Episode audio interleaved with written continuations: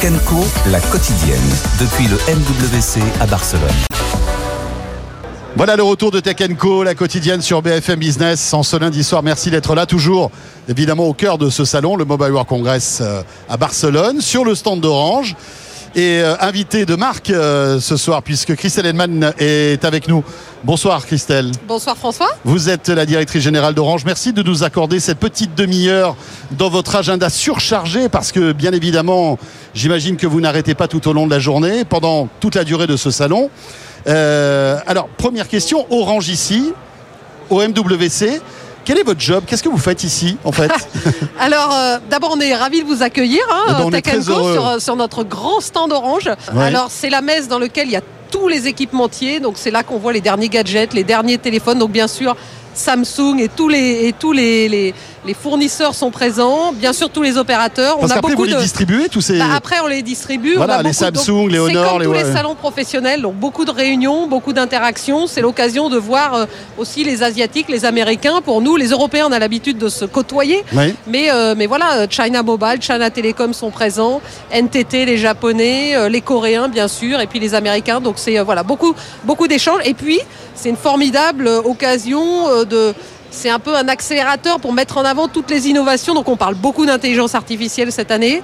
On parle beaucoup évidemment de cloud et puis beaucoup de collaboration entre opérateurs, beaucoup d'innovations ouvertes. Euh, voilà, donc c'est euh, comme tous les ans, c'est à la fois le même euh, goût que l'année dernière et en même temps il y a une petite saveur particulière chaque année. Est-ce que c'est ici que se dessine le futur des réseaux? Ou est-ce que finalement vous vous voyez tout au long de l'année C'est un moment clé aussi pour imaginer euh, euh, les télécoms de demain Alors, le, le Mobile World Congress, c'est la GSMA, qui est l'Association mondiale des opérateurs mobiles, euh, qui, le, pilote et qui l'organise. La standardisation des réseaux, qui au fond fait qu'on met tous les mêmes équipements et que nos réseaux fonctionnent tous entre eux, c'est quelque chose qui se fait tout au long de l'année, qui se fait sur des durées beaucoup plus longues. Et il y a des réunions, évidemment, auxquelles participent euh, les, experts d'Orange. Bah, tout au long de l'année, il y a beaucoup d'échanges, euh, beaucoup plus fluides qu'une fois par an, ça suffirait pas, vu la vitesse à laquelle la technologie évolue. Alors il y a les constructeurs de téléphones, il y a les opérateurs mobiles, il y a les équipementiers réseau aussi, les Nokia, les Ericsson, Huawei qui a un stand incroyable ici, euh, vraiment avec une débauche de moyens. C'est compliqué pour Huawei en Europe et en France. Quelle relation avez-vous avec euh, ce type d'équipementier chinois? Bah, nous, on travaille avec tous les équipementiers.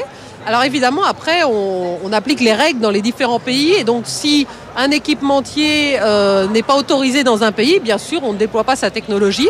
Ce qui nous a amené hein, à swapper Huawei dans certains pays en Europe. En France, Huawei- notamment en, Fran- en France, Huawei n'a jamais été un fournisseur radio dans nos, dans nos réseaux mobiles. Mais c'était le cas, par exemple, en Belgique. Et donc, on est en train de les, de les remplacer. Mais par exemple, vous êtes très présent en Afrique. Par contre, effectivement, en Afrique... c'est un client comme un autre, Huawei finalement Bah, là-bas C'est un des fournisseurs en, en Afrique. On travaille aussi avec d'autres fournisseurs chinois. Un ZTE est un de nos fournisseurs, mais on travaille aussi avec Nokia et Ericsson. Et donc, selon les pays, évidemment, il y a un historique dans chaque pays, mais euh, on travaille avec tout l'écosystème de fournisseurs. Est-ce que vous comprenez un peu cette mise au pilori de, ce, de cet équipementier chinois, finalement, vous en tant que patronne d'un grand euh, opérateur réseau Bah, ce qu'il faut absolument, c'est qu'on garde la puissance d'innovation de l'industrie. Et la force de notre industrie, c'est sa mondialisation.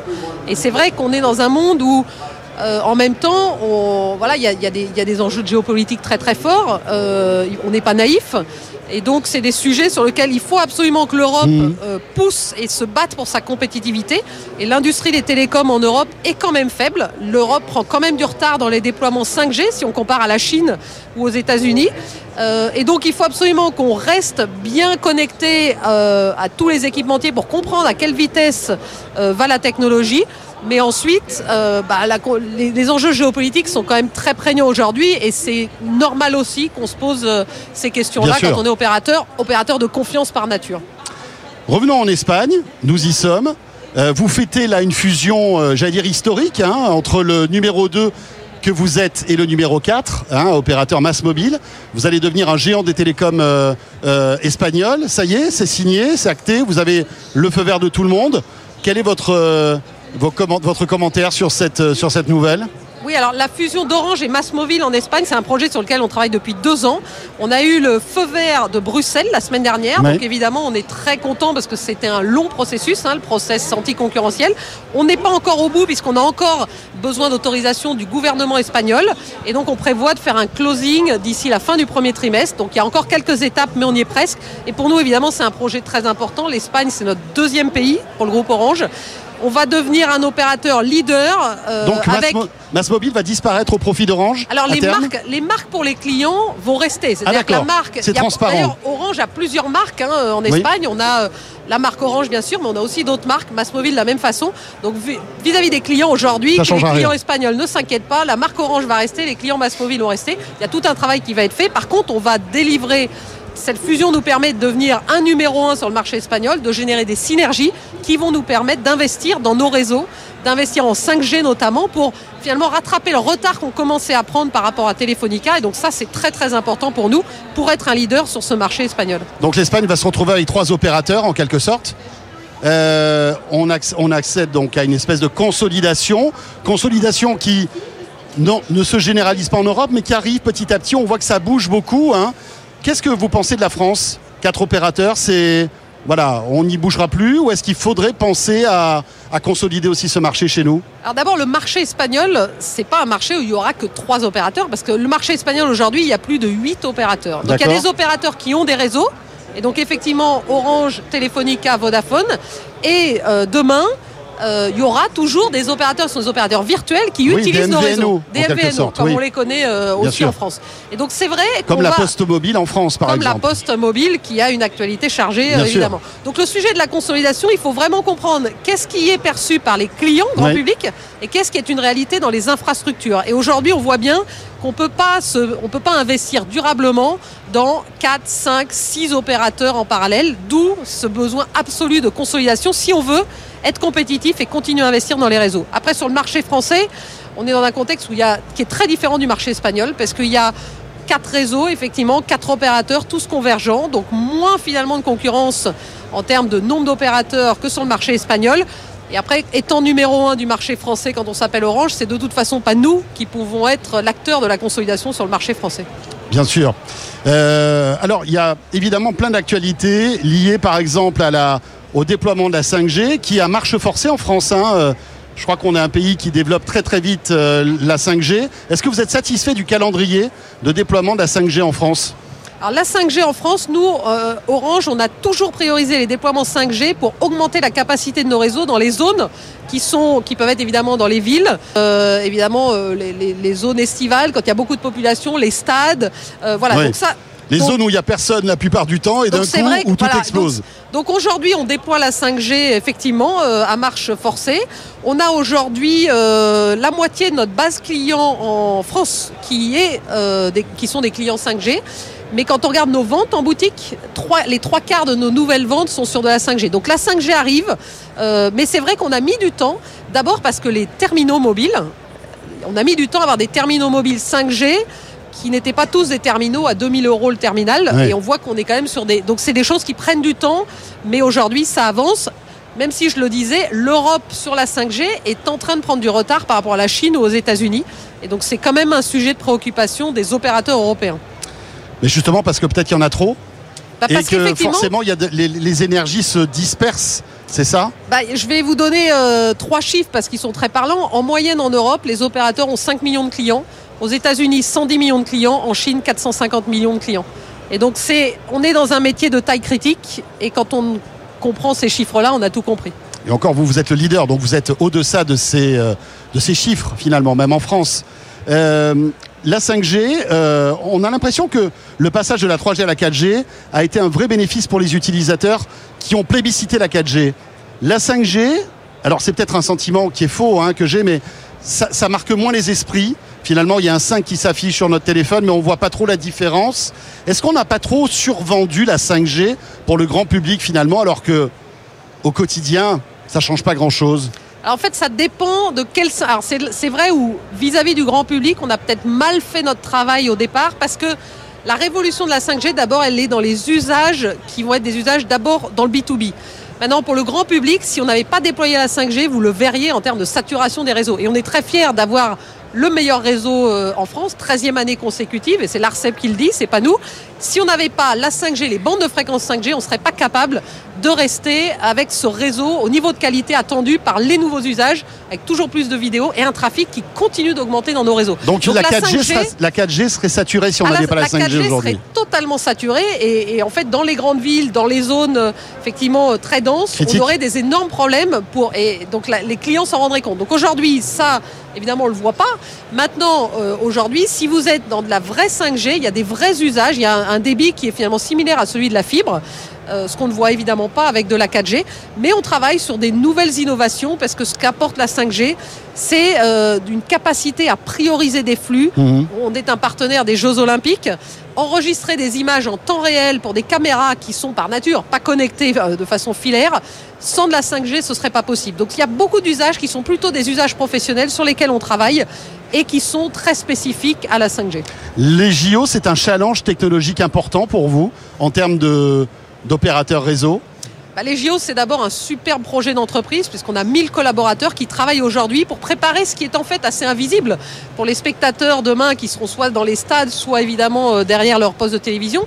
C'est que euh, faut connecter les arbitres, les sportifs, les spectateurs, la presse sur des sites qui sont par nature pas habitués à accueillir. Alors les stades, évidemment, on a l'habitude d'avoir de la 5G dans les stades, encore qu'on la met à niveau parce qu'il y a un niveau de densification euh, sur ces stades, mais euh, le château de Versailles, euh, le Champ de Mars, euh, le Grand Palais, c'est pas des sites qui ont l'habitude. Donc il y a un énorme travail.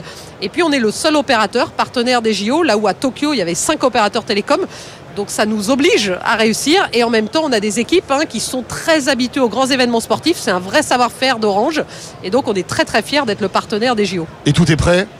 Bah, tout n'est pas encore prêt parce que on a, un, on a un calendrier jusqu'à la cérémonie d'ouverture qui est chaque jour compte et on a besoin de chaque jour jusqu'au jour J. Alors, tiens, puisqu'on parle de calendrier, il y en a un qui est très intéressant, c'est celui du plan France très haut débit, qui est global. hein. Alors, évidemment, il y a la fibre, mais il y a aussi la 5G, etc., etc. Et puis, il y a eu cette nouvelle de Bruno Le Maire, notre ministre de l'économie, qui doit faire des économies assez importantes de 10 milliards d'euros et a sabré le budget euh, de d'équipement de fibre euh, qui était prévu dans ce, plan France très haut débit. Je crois qu'on est à 343 millions d'euros qui vont être supprimés. Est-ce que c'est un problème? Alors effectivement, bah, on subit, euh, en l'occurrence, il faut faire des coupes budgétaires et là, c'est pas à nous Orange de commenter hein, les finances publiques. Mais c'est vrai qu'on peut, euh, en tout cas, s'étonner que d'un côté, nous Orange, en tout cas, on nous demande de continuer à développer à marche forcée, à marche, à marche, Marche forcée, forcée, ouais. la fibre pour connecter hein, les zones moyennement denses et les zones euh, euh, moins denses, pour apporter le très haut débit dont on sait qu'il est indispensable à la compétitivité aujourd'hui, à l'attractivité des territoires. Bon, après, c'est des choix. Euh, du coup, on mettra plus de temps, certainement, hein, pour couvrir euh, ces zones-là. Euh, J'imagine qu'on aura des débats Et assez... qui va payer alors? Ce sont les opérateurs? Bah, de toute façon, euh, nous, sur nos fonds propres, on, est l'opérateur qui avons le plus investi dans la fibre en France, hein, sur nos fonds propres. Et on est très très fiers de l'avoir fait. Même si on nous reproche de ne pas en faire assez, on, ne- on le fait au maximum de ce qu'on puisse faire. Oui, on parce que le gouvernement, vous avez tapé sur les doigts à la rentrée dernière, non Bah, Euh, c'est le, ré- le régulateur. Vous trouvez en que vous étiez euh, un petit peu, un petit peu plus lent que prévu Oui, le régulateur euh, trouve qu'on a été euh, plus lent que ce qu'on avait prévu. Alors c'est vrai que le Covid est passé par là, ça n'a pas aidé.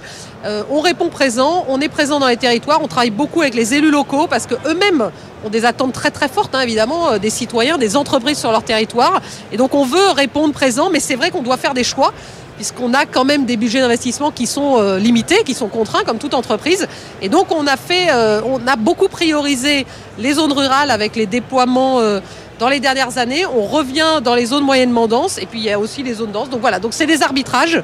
Il y a toujours évidemment des gens qui sont très contents quand on déploie la fibre. Il faut quand même reconnaître qu'on est aujourd'hui à plus de 85% de la France qui est fibrée, ce qui est très très loin de ce qu'on voit, euh, y compris chez nos voisins en Allemagne, hein, qui sont à peine à 40%. Euh, L'Espagne est aussi un pays euh, très fibré, mais en deçà de ce que, ce que fait la France. Donc c'est quand même un énorme challenge et c'est une très forte réussite, j'allais dire, le déploiement de la fibre en France. On nous avait promis 100% de la population couverte en très haut débit. Est-ce que c'est pas illusoire finalement?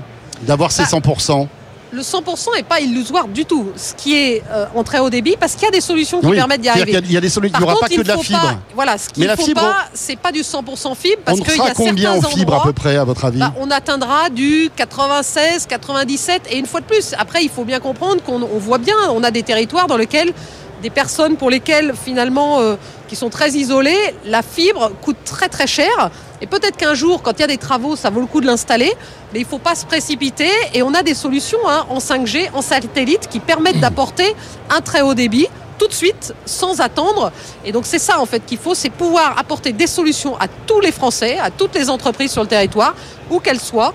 Euh, sans attendre effectivement que la fibre arrive, même si un jour elle finira par arriver. Cet engagement, vous le voyez à quelle, euh, à quelle date, à quelle période en fait bah, Il y a un engagement hein, du gouvernement actuel qui est d'amener euh, le très haut débit pour tous. Alors on est déjà sur du très haut débit pour tous. La question c'est de la fibre à Oui. quel niveau À horizon 2025. Donc on parle de 2025, c'est-à-dire euh, demain, hein, c'est l'année prochaine. 96, Et on sera 97%. 96-97%. Alors j'ai envie de dire modulo les dernières coupes budgétaires parce que je ne sais pas encore dire si ça a un impact, notamment sur les finances puisqu'on on- on déploie de la fibre dans des zones rurales avec des financements publics. Et là, c'est des concessions qui ont été, euh, euh, qui sont montées hein, par des départements, par des régions.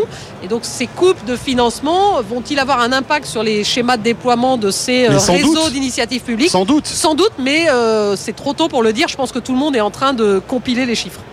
Très bien. Alors un mot aussi sur un autre calendrier qui euh, voilà s'installe, dont le début a été euh, en janvier dernier. C'est la fin du cuivre et l'arrêt donc de la DSL, cette euh, technologie incroyable qui nous a permis de passer euh, du monde d'avant au monde du haut débit finalement, hein, euh, qui est arrivé au début des années 2000. Euh, c'est un chantier colossal qui va s'étaler sur des années, des années. Je crois que c'est jusqu'en 2030. Jusqu'en 2030. ouais. Voilà, c'est ça. Pourquoi la nécessité d'arrêter cette technologie? Alors d'abord, notre réseau de cuivre, euh, on va le maintenir hein, jusqu'au bout. Et aujourd'hui, il ne faut pas oublier qu'on a encore des millions de Français qui sont connectés et d'entreprises qui sont connectées grâce au réseau de cuivre. Mais c'est vrai qu'on a déployé, on vient de le dire, la fibre à marche forcée et qu'on ne peut pas se permettre d'avoir deux réseaux en parallèle, dont un, le réseau de cuivre, qui est quand même vieillissant, sur lequel on a des problèmes de qualité de service. On a des vols de cuivre. hein. Euh, pour vous donner un chiffre, en 2023, on nous a volé euh, plus de 1000 km de câbles de cuivre en France. C'est- Et c'est un aller-retour Paris-Bordeaux. hein. Euh, parce que le cuivre, effectivement, il vieillit. Mais on on, vous nous est volé. a un impact, a un On vous le impact pour vole nos comment clients. en fait on, on démonte des poteaux et on prend le, le- le- le Bah, cuivre qui est à l'intérieur Oui, ou alors on soulève des plaques d'égout. Donc on met beaucoup de systèmes de sécurité. Mais il y a effectivement tout un, tout un système de trafic. Alors on travaille main dans la main avec les, les élus locaux et, les, et les- Et les la gendarmerie, les forces de l'ordre, ouais. bien sûr. Mmh. Mais donc on a un réseau de cuivre qui vieillit et qui, dans certains cas, euh, dans des pays, dans des zones où on a déployé la fibre, il est aussi légitime de se dire qu'à un moment, il faut que les clients basculent sur la, fibre. Alors, on a ce, décommissionnement du réseau de cuivre, on a commencé il y a déjà quelques années par des zones d'expérimentation dans des endroits où évidemment la fibre est disponible. Il n'est pas question de mettre euh, les gens devant le fait accompli et de les obliger à arrêter leur abonnement. Donc c'est pour ça qu'on prend le temps nécessaire. On travaille main dans la main avec nos concurrents, bien sûr opérateurs, avec les élus locaux, avec les forces publiques, puisqu'on a besoin. C'est un projet d'envergure, c'est un projet pour la France, c'est pas un projet orange, parce que ce réseau de cuivre, il a été construit il y a maintenant euh, au siècle précédent. Mais effectivement, pour des raisons aussi environnementales, puisque la fibre est beaucoup plus efficace en consommation énergétique que le cuivre, apporte des débits et a des, des- des taux de panne qui sont bien moindres que celui du cuivre. Donc on a lancé ce projet, mais une fois de plus, on va le faire de façon très phasée, main dans la main avec les élus locaux. Personne ne sera laissé sur le bas-côté de la route. Personne ne sera laissé Parce sur le jour, côté de la route. la DSL sera coupée et que la personne n'aura pas encore la fibre. Bah, Ça, c'est façon- impossible. Non, la façon dont on le fait, là, on a déployé une nouvelle zone où c'est en gros 160 communes, 200 000 Français, euh, donc qui vont être dans cette première phase de décommissionnement du cuivre. Mhm. Il y a une première phase dans laquelle on décommissionne commercialement, c'est-à-dire que plus nous, on peut plus prendre de nouveaux abonnés sur le réseau de cuivre. Ça, ça dure un an. Et ensuite, il y a une deuxième phase dans laquelle on éteint techniquement, c'est-à-dire qu'on prend le temps de basculer les clients qui ne sont pas déjà basculés, sachant que dans la plupart des cas, hein, il ne faut pas oublier qu'on a quand même plus déjà de 60% des Français qui ont basculé Oui. cuivre vers la fibre. Donc on a un réseau cuivre qui se vide. Et donc c'est vrai que ça coûte très très cher de maintenir un réseau pour de moins en moins de clients. Après, l'intérêt, c'est que ça faisait une résilience, en quelque sorte. Ça faisait un, un réseau de secours qui aurait pu être utilisé au- en, en cas de problème technique. Mais vous Oui. n'avez pas envisagé cette, euh, possibilité-là Bah, en fait, on a d'autres solutions de secours. On a aujourd'hui, on en a parlé, hein, on Oui, a le 5G, mobile, on a le mobile, le on satellite. a la- le satellite. Oui, oui. Et, et on le sait d'ailleurs, et quand il y a des tempêtes, hein, comme il y a malheureusement euh, fréquemment sur notre territoire, le premier réseau qu'on remonte, c'est le réseau mobile en priorité. Petite question sur euh, on va dire, l'aspect économique de- des opérateurs télécoms, on assiste à une guerre des, prix perpétuelle sur les abonnements 4G, 5G, avec euh, une bataille âpre entre les opérateurs, Orange, un peu moins Free, qui reste un petit peu dans sa gamme de tarifs, mais euh, SFR, Bouygues Télécom, et vous-même suivez. Est-ce que cette spirale de la baisse des abonnements, qui, voilà, doit être dure pour vous, elle est inéluctable? Bah, D'abord, on est dans, dans des, on opère dans des marchés hein, très compétitifs. Euh, c'est vrai en France, c'est vrai dans tous les pays d'Europe. Euh, on offre nous des forfaits. On a plusieurs marques et on travaille avec des forfaits adaptés à nos clients. Et donc on a, Soch, votre marque donc Soch. on a euh, des qui- forfaits Soch, euh, on a des, des promotions, on a des forfaits à 10 euros. Et puis on a des forfaits plus haut de gamme. Et donc notre enjeu, c'est bien évidemment de personnaliser les offres en fonction des usages. Et on ne veut absolument laisser personne sur le, côté. On ne veut pas donner l'impression que Orange est une, est une marque chère. On a des forfaits d'entrée de gamme. Et puis on a des forfaits plus haut de gamme pour des gens qui voyagent, qui ont des enjeux professionnels aussi et qui ont besoin d'une d'une résilience. Et une fois de plus, on est très fiers d'avoir le meilleur réseau en France ça a un prix, mais on a des forfaits adaptés à tous les, à tous les Français. Donc c'est vrai qu'il y a de la concurrence par les prix, ça a toujours existé. C'est pas que les prix hein, dans la concurrence, puisque nous, évidemment, au cœur de notre stratégie, on veut se différencier par l'excellence du service voilà, client et par l'excellence du réseau. Puisqu'on parle de réseau, il y a, se dessine en fait un, un nouvel accès Internet qui est le satellite. Alors il n'est pas nouveau, ça fait des, des années, des années que euh, via une parabole on peut recevoir euh, Internet. Toujours pas dans de très bonnes conditions. Et puis Elon Musk est arrivé avec Starlink. Jeff Bezos va lancer Kuiper. On a aussi OneWeb. On a cette nouvelle génération de satellites basse orbite qui permet d'avoir de très haut débit avec de la latence très faible, ce qui n'est pas possible avec du géostationnaire. Euh, Est-ce que c'est pas, euh, un- on va dire, un, un an- un handicap pour un opérateur télécom comme Orange euh, de ne pas avoir, on va dire, une, offre de satellites basse orbite, justement, qui soit, on va dire, en comparaison avec celle d'Elon Musk ou de Jeff Bezos Alors, si, on regarde les solutions satellites, quand chacun a sa propre expérience, mais c'est vrai que les premières générations de satellites n'apportaient pas du tout l'expérience qu'on peut avoir aujourd'hui, y compris avec un satellite géostationnaire. Nous, on a, on a de la capacité sur un, le satellite dernière génération d'Eutelsat, qui est un satellite géostationnaire, mais qui apporte un débit qui est doublé par rapport à ce qu'on connaissait Et vous avant. commercialisez une offre et qu'on commercialise déjà depuis de nombreuses années, qu'on commercialise désormais dans les boutiques Orange, sous la marque Orange. Et c'est une solution qui fonctionne très très bien. Alors oui, il y a un peu de latence en moins, Un peu mais, beaucoup. mais honnêtement, si vous n'êtes pas un joueur en ligne pour lequel pour qui la latence est indispensable, c'est- compliqué. non, ça fonctionne très Ça très bien. ça ah non, ça fonctionne très très bien. Par contre, évidemment, euh, le, le- le satellite, si on peut avoir la fibre, si on peut avoir la 5G, mais le satellite est une, une solution absolument complémentaire et ça restera une solution complémentaire sur laquelle nous, on est très très content d'avoir euh, des palettes de solutions satellites, enfin une solution satellite à notre palette d'offres. Et puis c'est vrai qu'il y a beaucoup d'innovations dans le monde du satellite et on est euh, partie prenante. Il faut pas oublier une chose, c'est qu'on parle beaucoup des satellites et des constellations, mais Orange est un des rares opérateurs qui a un savoir-faire dans les infrastructures terrestres pour les satellites. Bien sûr. Et donc c'est quelque chose qu'on met au la- service des ouais. constellations satellites. Notamment la fibre transatlantique, etc. La fibre un- transatlantique, un mais aussi. La communication satellite, à un moment, il faut qu'elle atterrisse sur Terre et qu'elle aille vers l'Internet. Et donc ça, c'est des savoir-faire que l'on a chez Orange. Donc Starlink pour vous, euh, Kuiper, ce ne sont pas des concurrents directs de votre métier? Ce ne sont pas des concurrents directs, c'est possiblement des partenaires. Maintenant, on a quand même un enjeu hein, en Europe, euh, qui est que ce sont des constellations américaines, avec des lancements américains. Et donc, c'est vrai qu'on contribue aussi hein, vous aux réflexions de Vous l'Europe. pourriez participer justement à un projet européen On de, pourrait- de on- satellite basse orbite Internet? Bah, on répond Il y a OneWeb notamment, on il y en a un autre aussi de projet, je On crois. répond en consortium dans le projet Iris Square qui est poussé par la Commission en apportant nous notre savoir-faire sur les infrastructures terrestres. Donc on n'a pas vocation nous-mêmes à investir dans des satellites, mais par contre toute l'infrastructure nécessaire sur Terre pour que ces constellations satellites fonctionnent, là évidemment on a, euh, on a réponse. Merci beaucoup Christelle Henman pour ce- cet entretien. Merci, François, beaucoup. merci. Vous êtes la directrice générale d'Orange et on a été très heureux de vous recevoir sur le plateau, chez vous, ici, sur le centre Bienvenue d'Orange, chez vous. à Barcelone, à l'occasion de ce Mobile World Congress.